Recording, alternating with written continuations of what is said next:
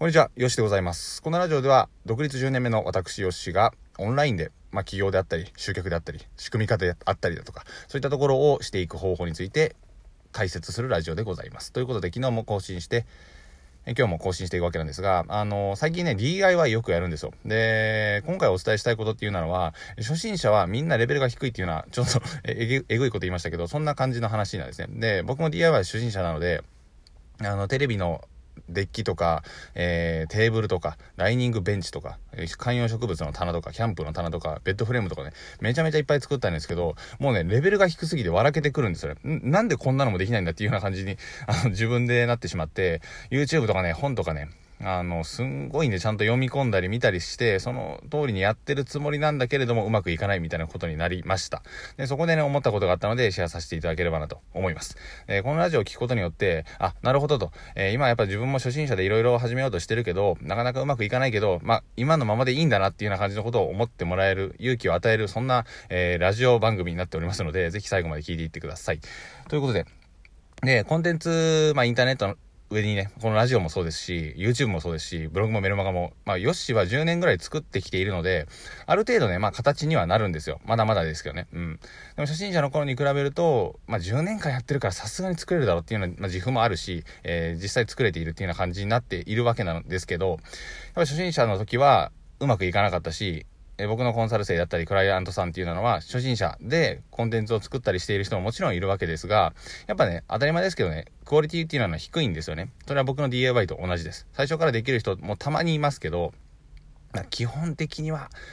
なかなか厳しいんじゃないかなと思います。で僕もその DIY やってみて思ったのが、やっぱね、できないんですよね。うん。なので、もう作り上げる、何度も何度も繰り返しやっていくっていうふうなことを、本当に大切だなっていうようなことを最近痛感しました。で、最初テレビデッキ作ったんですけど、えーベッドフレームか。ベッドフレーム作ったんですけど、やっぱね、下手くそです。今は、だいぶ作ってきて、10作品ぐらい作ってきて、やっと、形になってきたかなっていうような感じなので、ブログとかでもね、10記事ぐらいじゃね、やっぱ上手くならないですよ。基本的に。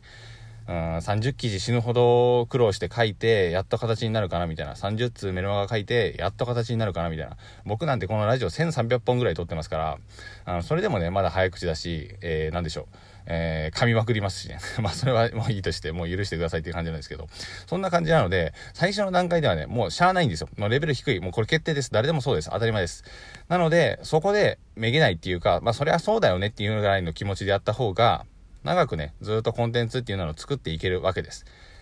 で、僕の元にもね、提出してくださる方、えコンテンツを作ったので見てくださいっていうような初心者の方いるんですけどね、当たり前ですけど、やっぱ、あのーうん、なんて言うんでしょう。レベルは高くないですよね。当たり前ですけど。うん。これは別にその僕が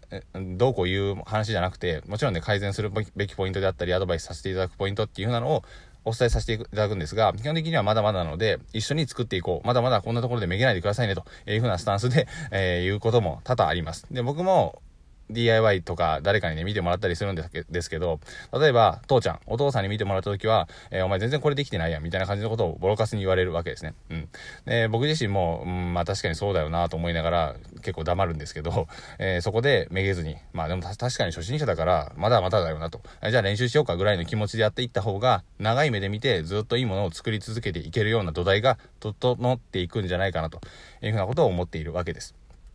なんでね、あの、いきなりそんな、めげる必要もないし、どんどんいいものを作っていくためには、継続していきましょうというふうな話でございます。えただ、あのー間違った方向に継続するっていうのもまた違っていて、え頑張って諦めないっていうのはもちろん当たり前で、それが土台になるんですけど、基本的にその後に修正するっていうふうなポイントを見ていかないとダメです。で、広告とかね、えーインターネットで言うと、まあ、数値ですよね。ブログにアクセスがどんだけあったのかとか、えーいいねがいくらついたのかとか、いくら商品が売れたのかとか、えーいうふうなのをね、全部出すことができるので、見ていくと。その数値を改善するための方向を、うん、うまく修正しながら進んでいくっていうような感じですね。まあ、ブログとかも全部そういったことができるので。うん。で、まあ DIY とかスポーツでもそうですし、ずっと自分の動画を撮っておくとか、自分の作品を見ておくとか、何が違うかったのかっていうふうな感じで答え合わせしていくとかね。まあ、筋トレの動画とか僕よく見るんですけど、やっぱね、自分のフォームであったり、自分のメニューの組み方とかね、あの、すごい人と比べるとダメダメだったりするんですよね。それは根本的に回数が少なかったりするんですけど、やっぱね、あのまあ、費やしてる時間とかも少ないっていうのが自分の中であったので、まあ、すごい人がね、結構時間を費やしてる中、あんまり結果出てない自分が時間費やしてなかったら、それは差は開くわなっていうような感じになっていたので、まあもちろんね、その全部にそれを、人生をね、捧げられれば、もちろんそれはいいんですけど、そういったのが難しい場合は、当たり前ですけど、できる限り、そこにフォーカスして、時間と気力を投入して、クオリティを上げていくっていうのが大切になってくるんじゃないかなと思います。はい。てな感じで今回は、最初はレベルが低い当たり前それはどんどん連磨していってレベルを上げていきましょうというふうな話でございますでその後に修正するポイントが出てくるのでそこから目を背けずにやっていけば基本的に結果は出るというふうな感じでございますはいというような感じで今回は以上でございます。ではまた次回の放送でお会いしましょう。さよなら。